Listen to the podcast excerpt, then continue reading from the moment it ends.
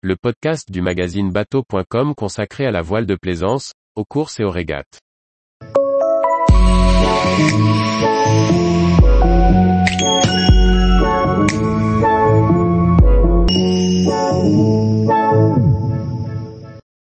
Classe 40, un SCO vainqueur sur la route du Rhum 2022 Par Chloé Tortera.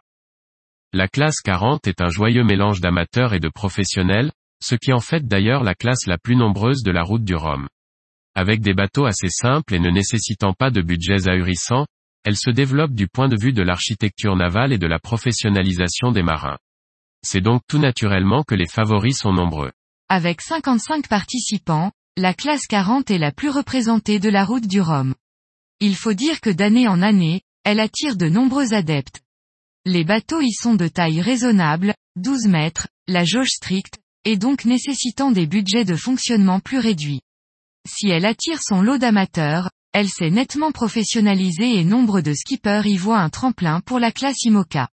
En 2006, pour la première participation de la classe à la route du Rhum, ils sont 25 à prendre le départ.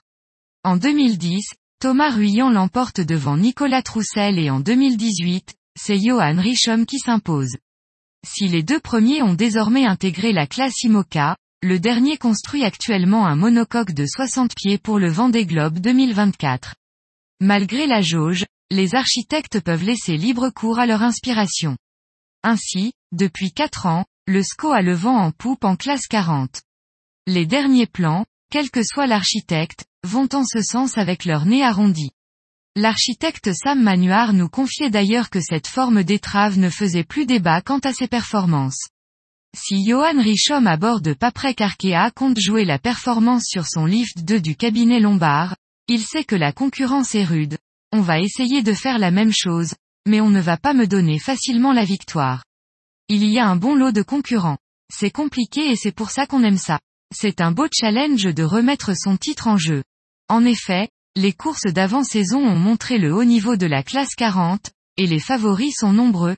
Yann Lipinski sur Crédit Mutuel, vainqueur en 2019 de la Transat Jacques Vabre et de la CIC Normandie Chanel Race en 2022, Xavier Macaire, sur Groupe SNEF, victorieux à la Dream Cup après moins d'un an sur le circuit, Amélie Grassi sur la boulangère bio, Luc Berry sur son flambant neuf Lamotte Module Création, Axel Tréhin sur Project Rescue Ocean, Simon Coster sur Banque du Le Mans ou encore Ambrogio Beccaria sur Alagrande Pirelli.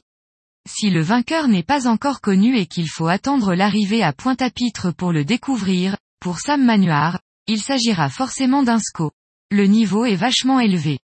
On atteint des niveaux d'engagement et de préparation impressionnants. Aujourd'hui, c'est difficile d'être devant en classe 40, il faut s'accrocher. Avec un nombre de plus en plus important de SCO, les bateaux classiques n'ont plus de chance de l'emporter. Tous les jours, retrouvez l'actualité nautique sur le site bateau.com. Et n'oubliez pas de laisser 5 étoiles sur votre logiciel de podcast.